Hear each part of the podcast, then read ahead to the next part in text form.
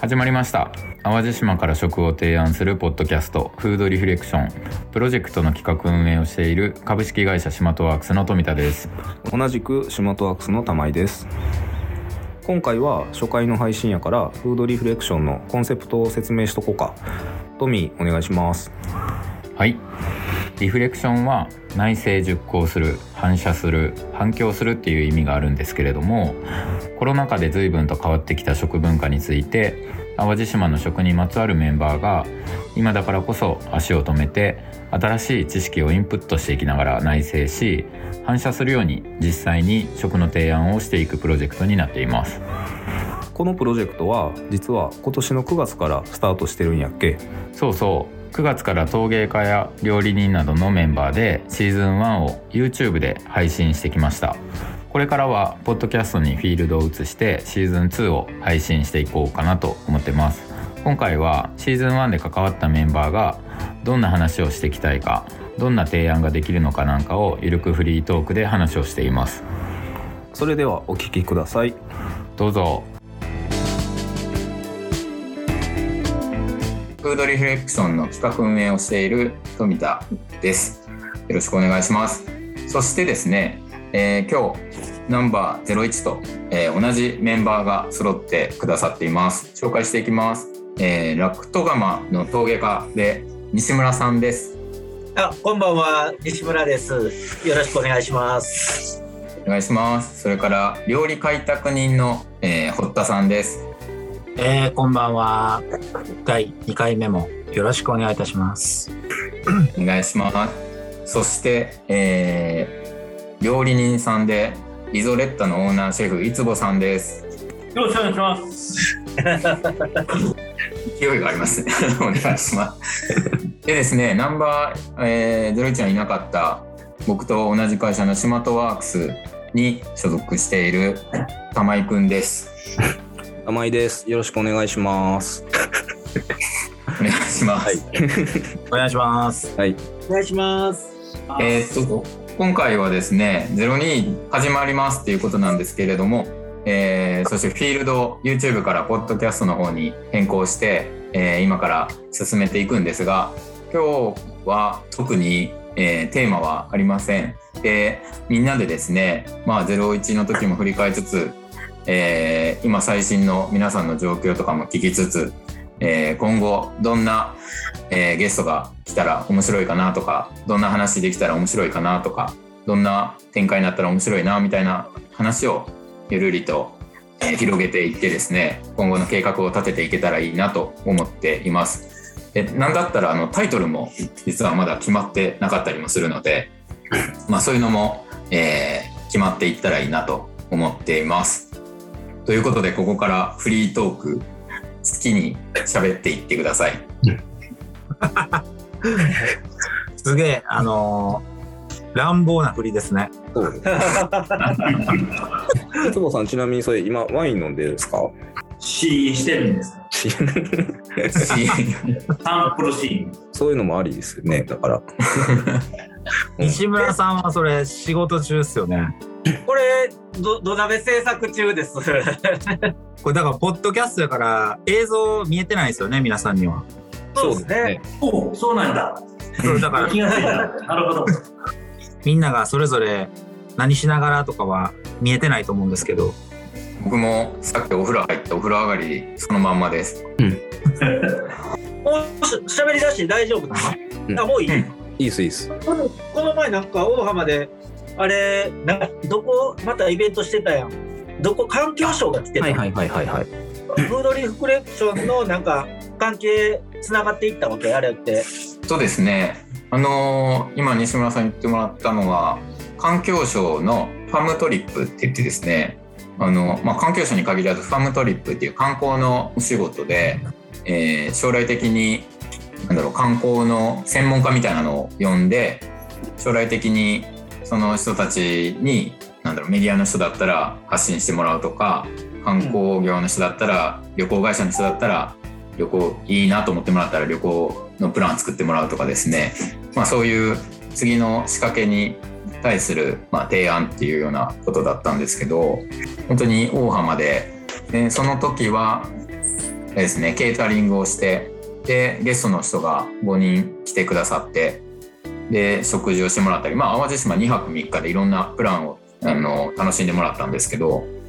その時はですねあの今回の『01』の時にゲストで来てもらったトム宮川さんとかにも、あのまたゲストに来てもらって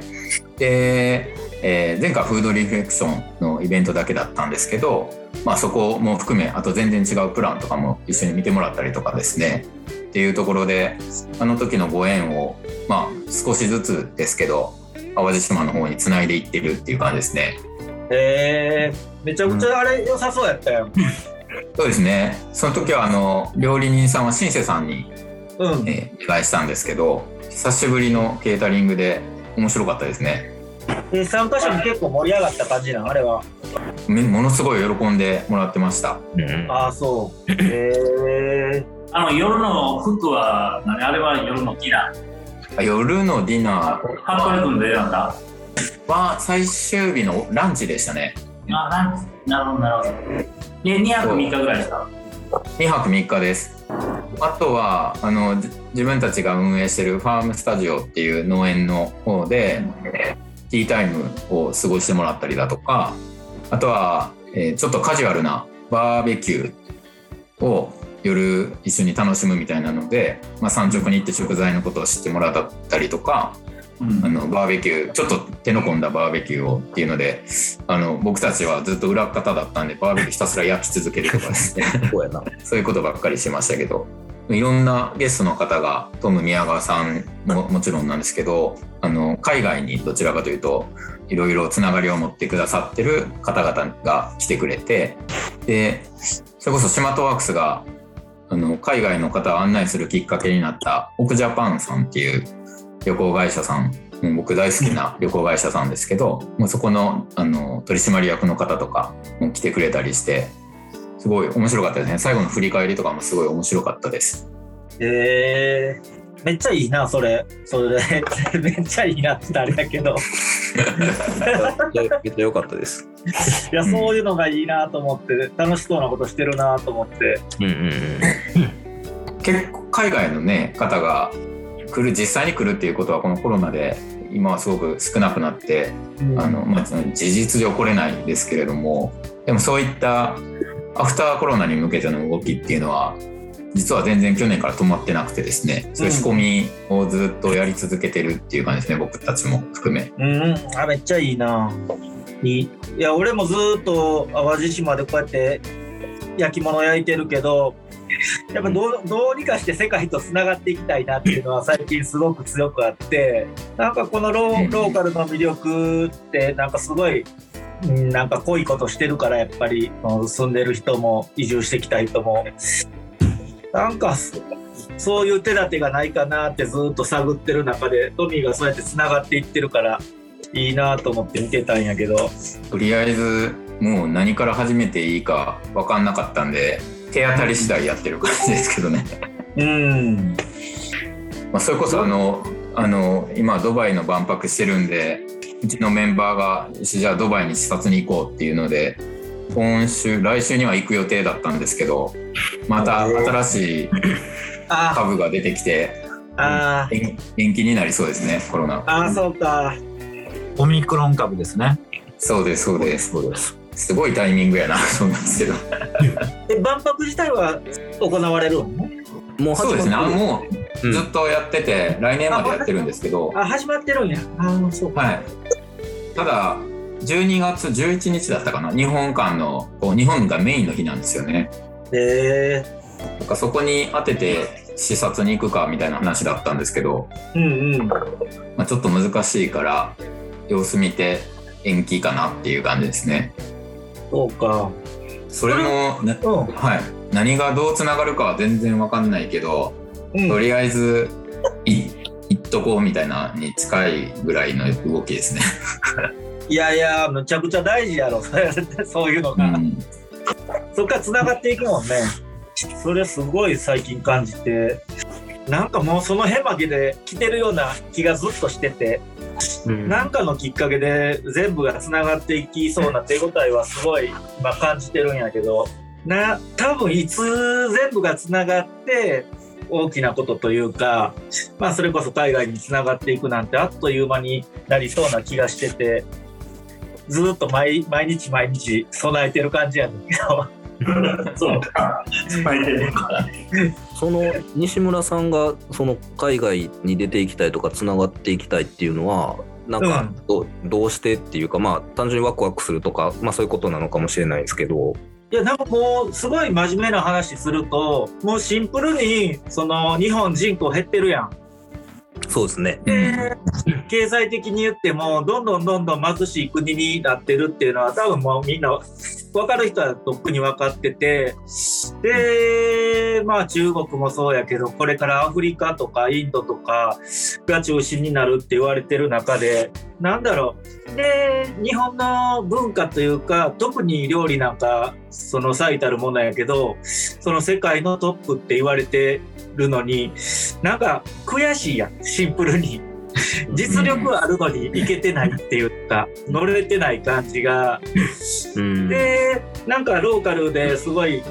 自然栽培してる人とか、それこそ料理人さんとか、まあ自分は焼き物をやって、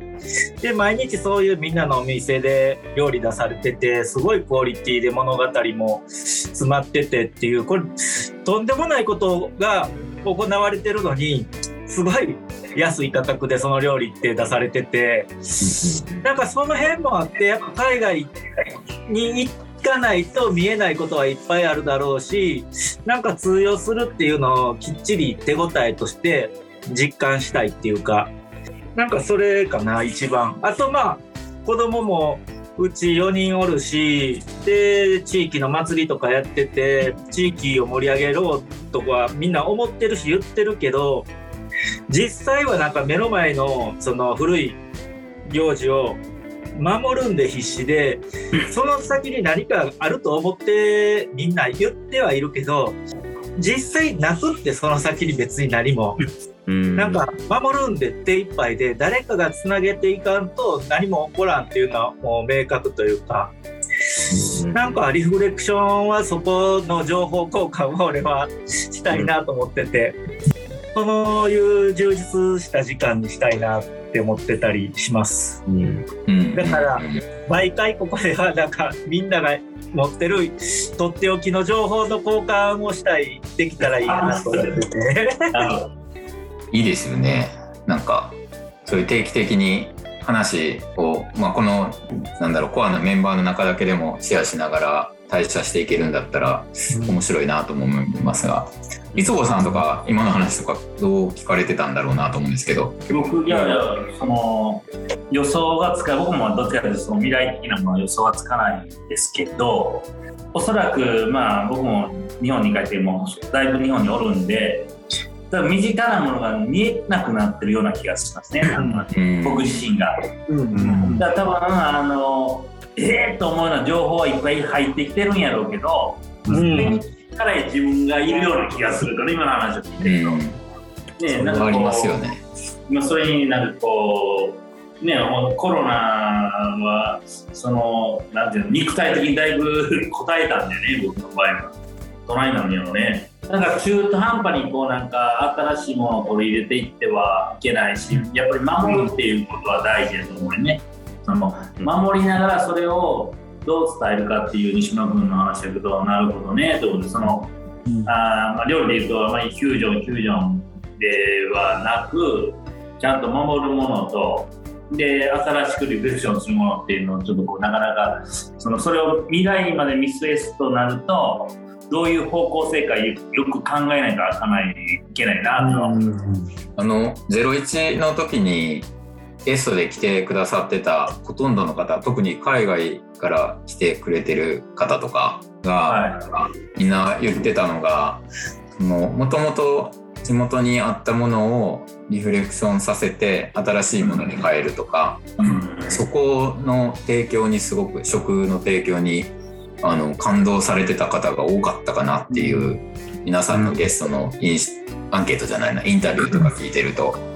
あとそれはただねあの思うのはそのどうリフレクションしたかっていうのはもうちょっと先になると分からんと思うんですよね僕なんとなく。うん。でえーとまあ、僕なりの解釈はしたけれど果たしてそれがもう先に未来にあるリフレクションだったのかどうなのかっていうのはなんか常にこう感じてるところで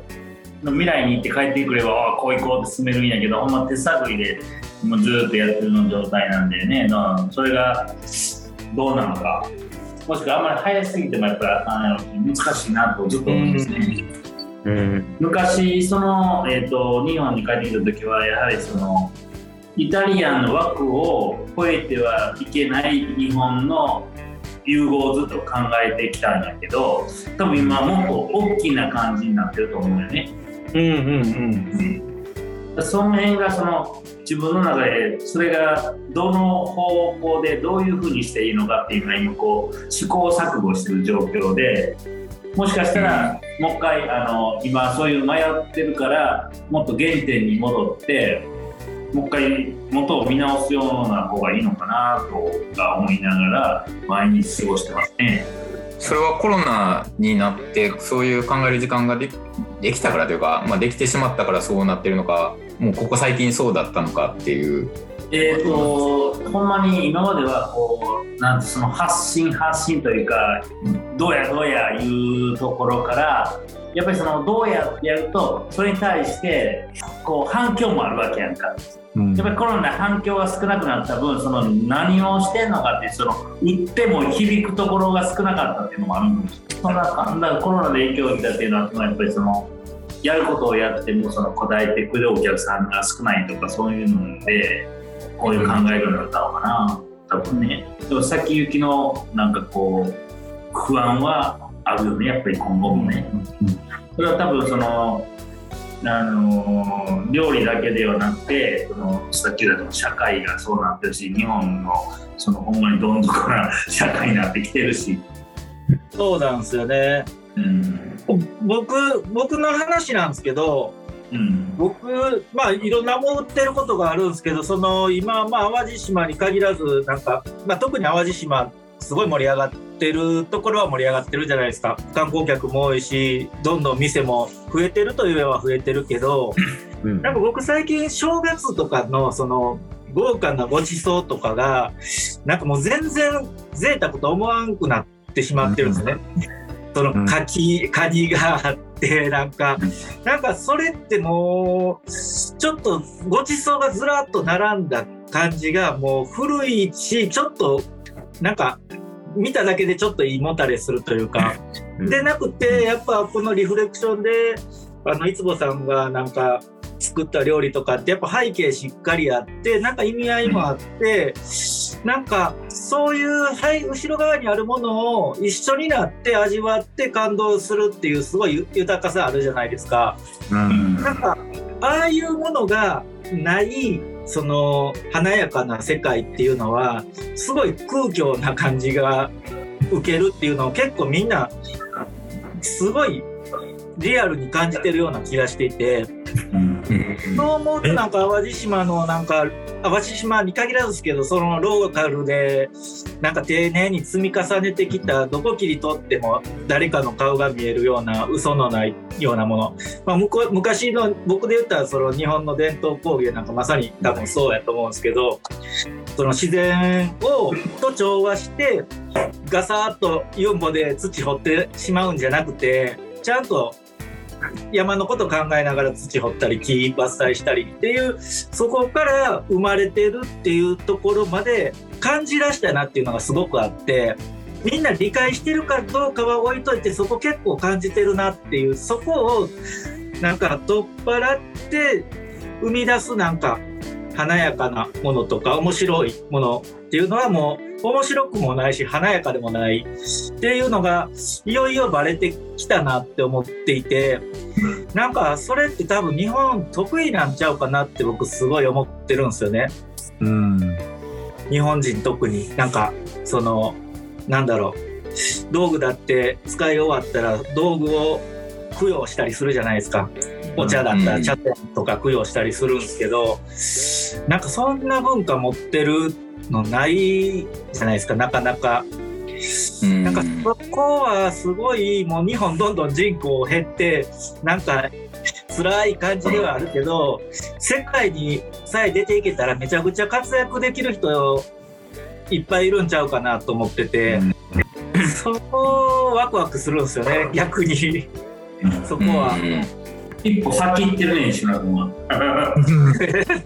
分 そうだから多分ほんまにあのグローバルなった一旦グローバルが終わった後のその本来の日本のそういう伝統文化なんかをその世界に持っていったらよりいいっていう感じじゃない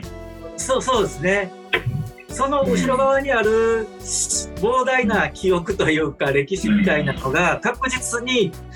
伝わってる。そのトミーが言ってたその海外の人とかもその地域にあるものがいいっていうのは多分そのことを言ってて、うんうん。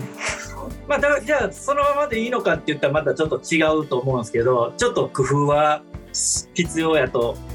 思うんですけどそれは、なんかそこがなんかすごい来てるなってもう ビシビシ感じてて。っていうのもまあ実際僕自身がその仕事すごい今忙しくてみんなやっぱその僕が土掘ってその料理人さんとか農家さんとかのやっぱ距離が近いからその思いを汲み取れるって言ったらちょっとおこがましいかもししれないですけど何を言ってるかは結構わかるというかなんかそこの分かってるというか感じてる人たちのなんかつながり方が早いというかそこにいろんなものが今引き寄せられ引き寄せられてきてるなっていうなんかそのワクワク感すごいあるんですよね。なんかす、うん、だから世界がもうすぐ近くまで来てるっていうのがすごい実際に体感としてあってあとはなんかどういう内容というかきプロジェクトというかわかんないですけど実際声かけてくれてるのは2件あるんですよ。そそれで行くかどうかは置いといてですけど。それはえっとどこか？海海外に？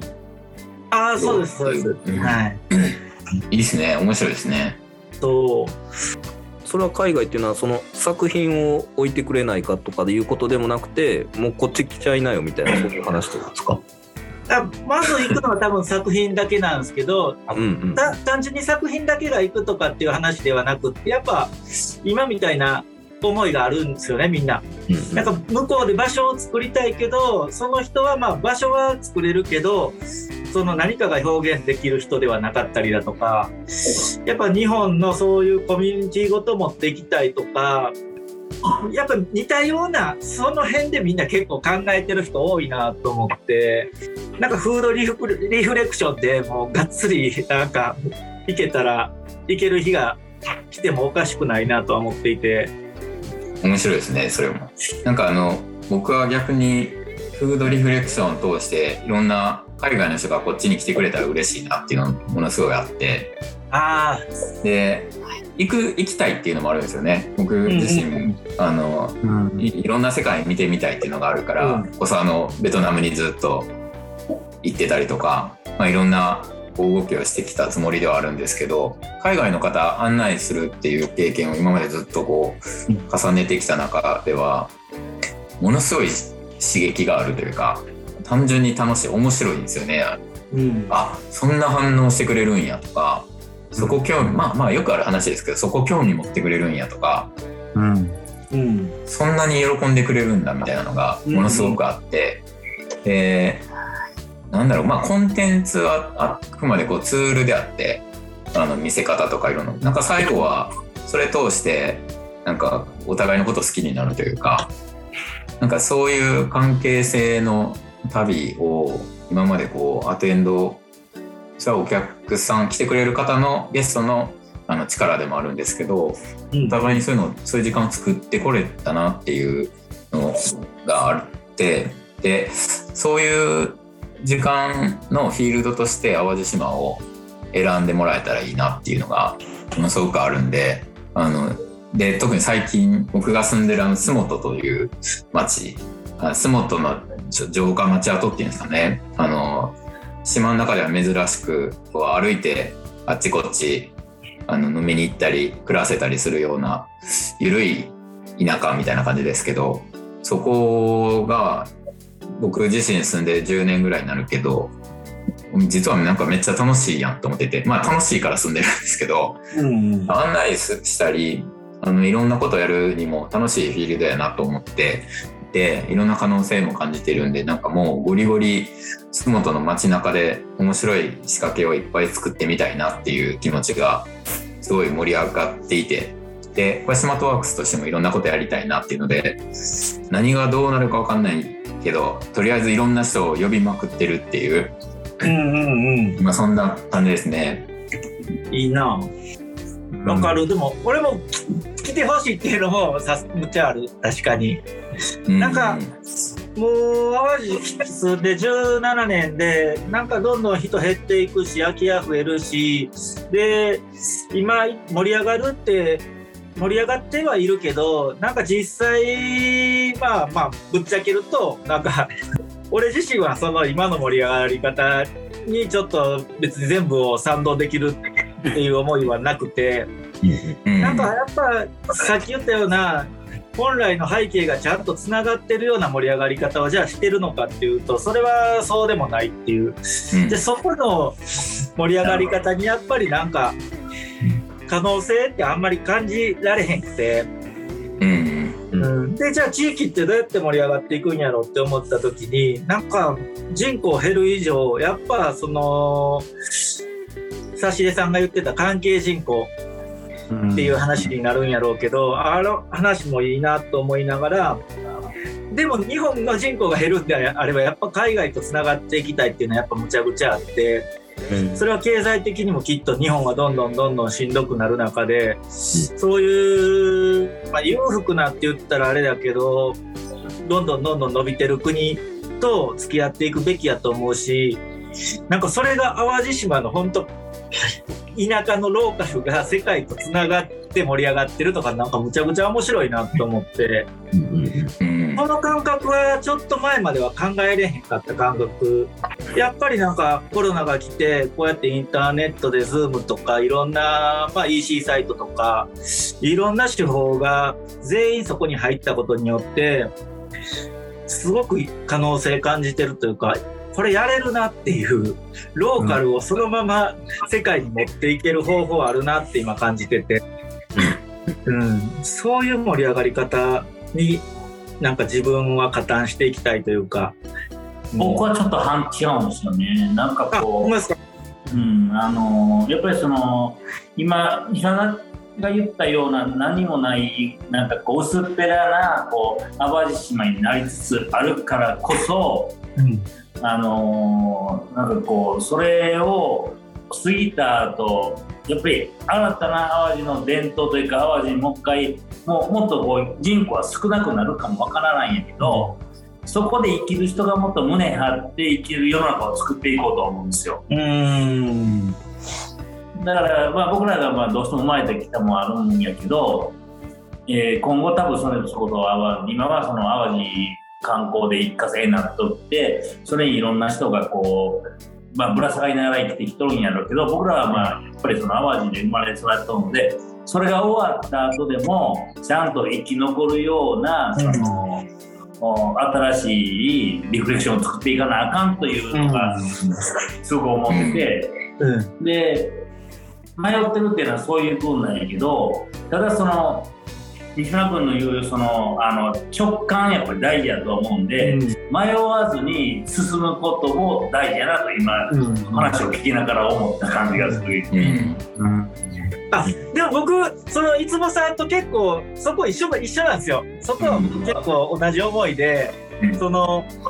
やっぱ海外とつながっていきたいんだけど提供するものは僕は淡路島の土を掘るしまあ淡路島の中でも僕はあの鳥海っていう場所に住んでるから鳥海の土掘ろうと思ってるんですね。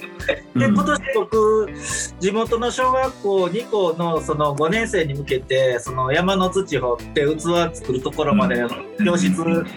2校に開いたんですよ。まあ、僕の思いとしては、まあ、今回そこまで先生とか子どもたちには言わなかったんですけどうんこのみんなが住んでる何の価値もないと思ってる土で世界と勝負ができるっていうことを僕はちょっと言いたいですよ。なるほどだからそこは育てたいと思ってるんですよ。ただ現実としてやっぱもうその僕悲観してるわけじゃないですけど日本がその貧しくなって人口減るっていうのはもう止めようがない事実だと思ってるんででそこでいかに自分たちのその日本人としてのアイデンティティみたいなものを生かしてでそういうものをで生み出して料理や器やいろんなものを生み出してで世界と対等に渡りたいっていう、うん、もうそういう気持ち結構あって、うん、なるほど、うん、だから結構いつもさんの思いとは近いというか。それあれですね。えっとシンクローカルact global っていう。ああ、ね、そんな言葉あるんですか？ももともとは、えっと、 think globally、act locally っていう、まあ、1960年代にアメリカの環境学の人たちが言ってた、提唱してた言葉で、まあ、地球規模で物事を考えていこうっていう感じだったんですけど、でもそれ、まあ、近年でもそれが逆転してて、地元の地域のことを追求してその小さなことが世界に展開していくっていう、まあ、それはつまりインターネットがうんうん、発達したからそういうことが可能になったっていうか、うんうんうん、でまあそれを、まあ、グローカルとも言うじゃないですか。はい、グローバルに対してローカルのことを考えていこうっていう。もうそういう言葉は数年前から出てたんですけどコロナではよりそれがこう明確になってきてるっていうか、なんか間違ってるかもしれないですけど僕なんか西村さんとかってなんかシンクローカルでアクトローカルなことをずっとやってたイメージがあったんですね昔から。うんうん。まあ、地元面白くて地元もっと盛り上げてもうそそこだけで十分楽しいみたいな、うんうん、なんかそういうようなイメージだったんですけどそれはやっぱり変わっていったんですかね？それとももともとその世界というかグローバルってそっちの方は意識してたんですかね？それはなんか口では世界行きたいってずっと言ってたんですけど、そんな明確じゃなかったんですよ。うん、で、あ、これでも自分これすごいなとずっと思ってるんですよ。本当にみみんなそのチームプレーっていう意味で、その山守る人がいて、料理する人いて、海で魚取ってくれる人いて、なんかすごいなと思ってたんですよ。なんかでちゃんとしてたらそれって綺麗に循環してるしなんかもうほんと美しいなと思っててでそこに自分の器が絡ませてもらったりっていうことがもうすごい奇跡的なことをずっとやってるなと思ってて。でやっぱコロナですねコロナでやっぱりインターネットとかそのつながり方とやり方がちょっと具体的になったなんかインフラが整った的なところがあってあこれでいけるって思ったんですよ。でリフレクションでこの前して、まあ、トミーの話聞いてたらそういうふうに喜ばれてたっていうのを聞くとなおさらあ確信するというかだからなんか個人だけで集まっていくのって結構難しいなっていうのはなんとなく思っててだから自分個人としては企業とつながったりとか企業とする仕事するようなサイズでものは作ってないからだからそこにスマトワークスみたいなワンクッションがあってつないでくれてで企業は企業で結構なんか探してるやろうなとはとも思ってって。で企業自体がそのローカルに根付いてそういう本当のことを表現するには関係性築いたりとかすごく時間かかるはずだから なんかそういうのをうまくなんか目的が合えばまあ早いのがいいわけ全てではないけどでも早い早ければどんなもんかっていうのはやっぱりすぐに体感できるからなんかどんどんどんどん実験はしたいなと思ってて、だからそういう場所としてリフレクションがあるんやろうなと思ってるからだからこれ見てる企業の人いたら ぜひスマートワークスに連絡入れてちょっと 面白いことを 一緒に僕はやらせてほしいんですけど。いやでもそうですね僕もこう今のメンバーでリフレクション01、まあ、ドタバタの中で始まってドタバタの中で終わったんですけどでもすごい刺激的だったんでまあ、これをどうつなげていってで誰にこうどういうふうにつながっていく一つのこうフックになるかというか、チャンネルになっていくのかっていうところが正直こう見えてるわけではないけどなんかできそうやなっていう雰囲気だけを感じてるんで、ここからこううまくいろんなあの挿絵さんが言ってくれたリフレクターじゃないですよね。あのリフレクターここにいるメンバー以外で「いやリフレクターになりたいです」って言ってくれる人たちがどんどん集まってくれてなんか面白い動きになって 次のアウトプットできたらいいなっていう気持ちはありますけどね。うん。あの、映像が出来上がってからの反響というか、そういうのってあるんですか？僕の周りは結構ありましたね。えーそれちょっとなんか共有してほしいな。うん。なんかあのなんかすごいことやってましたねっていう コメントが多かったです。単純に。でやっぱり最後の振り返りの時もあの話しましたけど料理に関係してる人あのその進度はいろいろああるんですけど何かしら関係してる人たちがすごく見てくれてたんだなっていう感じはあって。まあでもなんか何何してるかなんかわかんないけどなんか面白いねっていう感じでしたね。まあでもそれが一番いいですよね。インパクトがとりあえず与えれたっていうのは。あ僕ね最初の頃はやっぱり料理人からそういう声かけられたんだけど最近は違うよ料理人料理関係ない人から声かけられる、まあ、口コミなのかそういう、まあ、フードの身近なとこがどんどん広がっていってる気はしますけどねへえなるほど。うん。どれぐらいその後ね評価評価というかまあどうなるかわからんけどその興味を持たれてるのはかなり感じますね時間が経つにつれて。ああ、うんうんいいっすね。わあ、それいいな。うん、だからあの最初は僕の場合はあんまりこうなかったけど今はこの波紋のように全然違うとこからいろんなこう声は聞くけどねなんかやられましたよねとかっていうのは聞くけど僕あれですねでもいろんなところで見せまくってるっていうのはありますけどね。いや、それ大事。それ大事。作品を成長させるっていうのがすごい大事。うん作ったら終わりじゃないんで。うん。ねえ特に今回映像にするのがメインだったしうん。後から使えるっていうのがすごくいいところなんでうん。もういろんな打ち合わせでコロナのおかげでそういう映像に残せたっていうのは逆にいいかもしれないね、うん。はいうん。この時代やからみん。なその映像よりもその奥にある何かをなん。かもっと想像するよね多分はいはいはい。うん。そういう意味ではほん。あのいい企画だったなと思うん。ですよね。うん。であの今回は第2期は大変なこうプレッシャーかかってくるねんけどな。僕の YouTube もご覧になる。ね評価あります僕の知り合いもみんなこういいねいいねってやってるからすごいなと思う。だからこうなんかこうトミーのやってる表から見る部分と裏から見るそのなんかこうねメイキングやからすごい面白いなと思うね、うん僕見てても。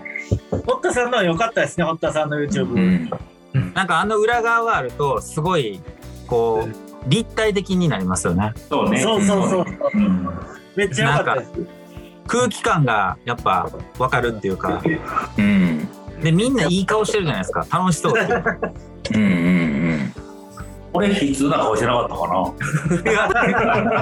磯野さん面白そう、面白そうやったら。あそうさん面白かったな。どんどんどんどんこう追い詰めてよ今度も。チームで仲良さそうっていう感じはめっちゃしましたね。うんうんなんかこう、ギスギスした感じがあんまないっていうか、うんうんうんよそよそしさがなかったんで。うん映像を撮ってくれた温度さんとかもこのチームなんなんやろっていうかなんか楽しそうにやってるなみたいな話はしてくれてたような気がするあんまりこんな現場ないですみたいな話は、まあ、ないでしょうね。うん うんうん確かに。まあみんな受け身やもんね。はっきり言ってこうなんかこ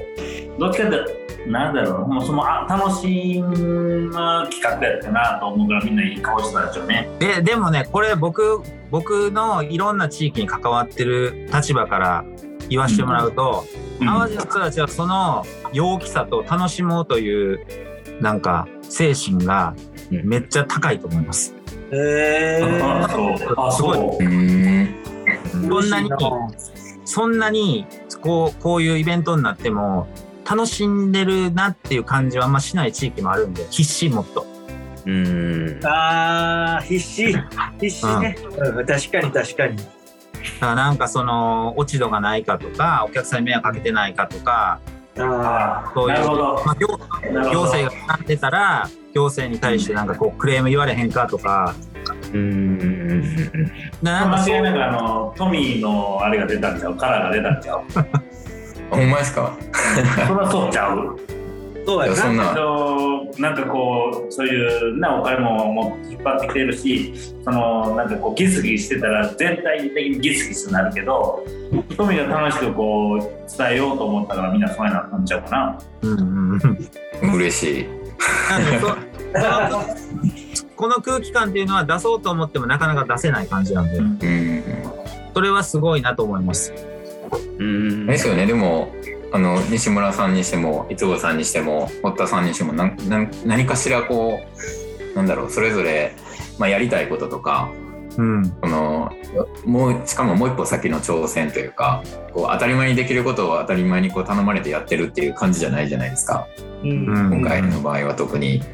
みんながこうゴールわからないまま答え探してこう乗っかって乗っかって作ってった感じがあるんでうんあの雰囲気感はこう現場に来てくださってた、まあ、他のメンバーというか、まあ、スタイリングしてる人たちとかうん。あの普通にサポートしてくれてる人たちとかにも、まあ、何かしら伝えていってたつもりはあるんであと現場に来てなんかその空気感伝わったんだろうなっていう感じはしましたけどねうん面白かったですもんねインプットの回が。とインもうインプットの回から結構成功しそうなうん。こう雰囲気というかあの来てくれたゲストの人たちがすごいやっぱり的確にみんなにヒントくれたんで。うん。いや、それめっちゃめっちゃ良かったですね。逆にプレッシャーかかってるんですけどねほんまに。次何してんだよなもうそっちの方がだんだんだんだんと、まあ、まあプレッシャーというよりは次何楽しもうかなっていうプレッシャーやね。うん。どう楽しもうかなと、うん。うんいつぼさんとか次02でなんかこんなんやってみたいなとか考えてみたいなとか行ってみたいなとかなんかあるんですか？これか。まあ、ほんまにこう現実的っていうか俺真面目やから基本的に。だからこのリフレクションでえーっとまあ今回はそのそれに興味ある人やんか。じゃなくてそうじゃない人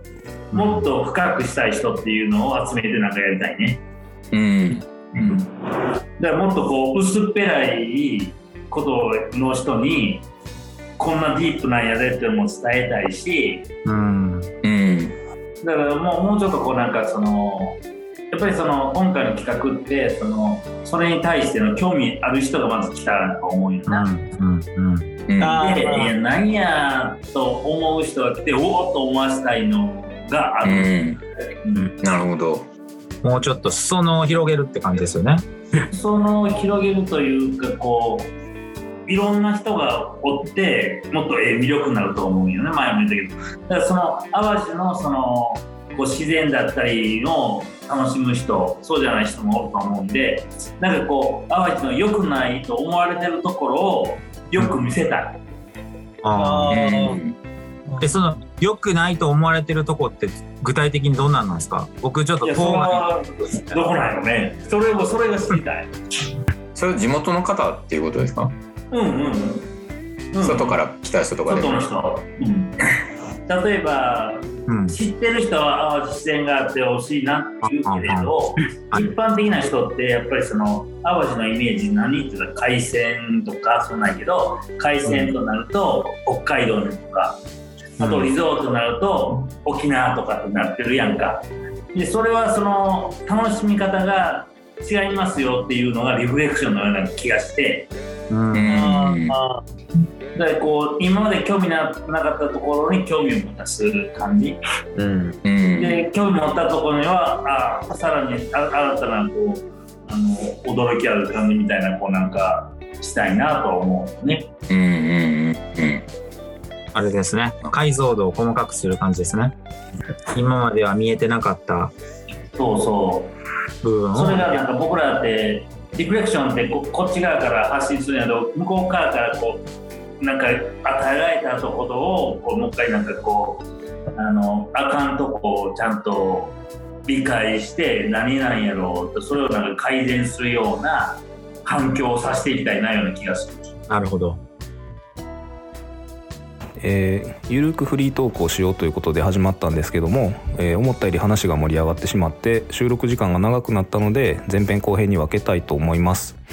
えーそれでは前編はこの辺りでまた後編でお会いしましょう。良いお年を。良いお年を。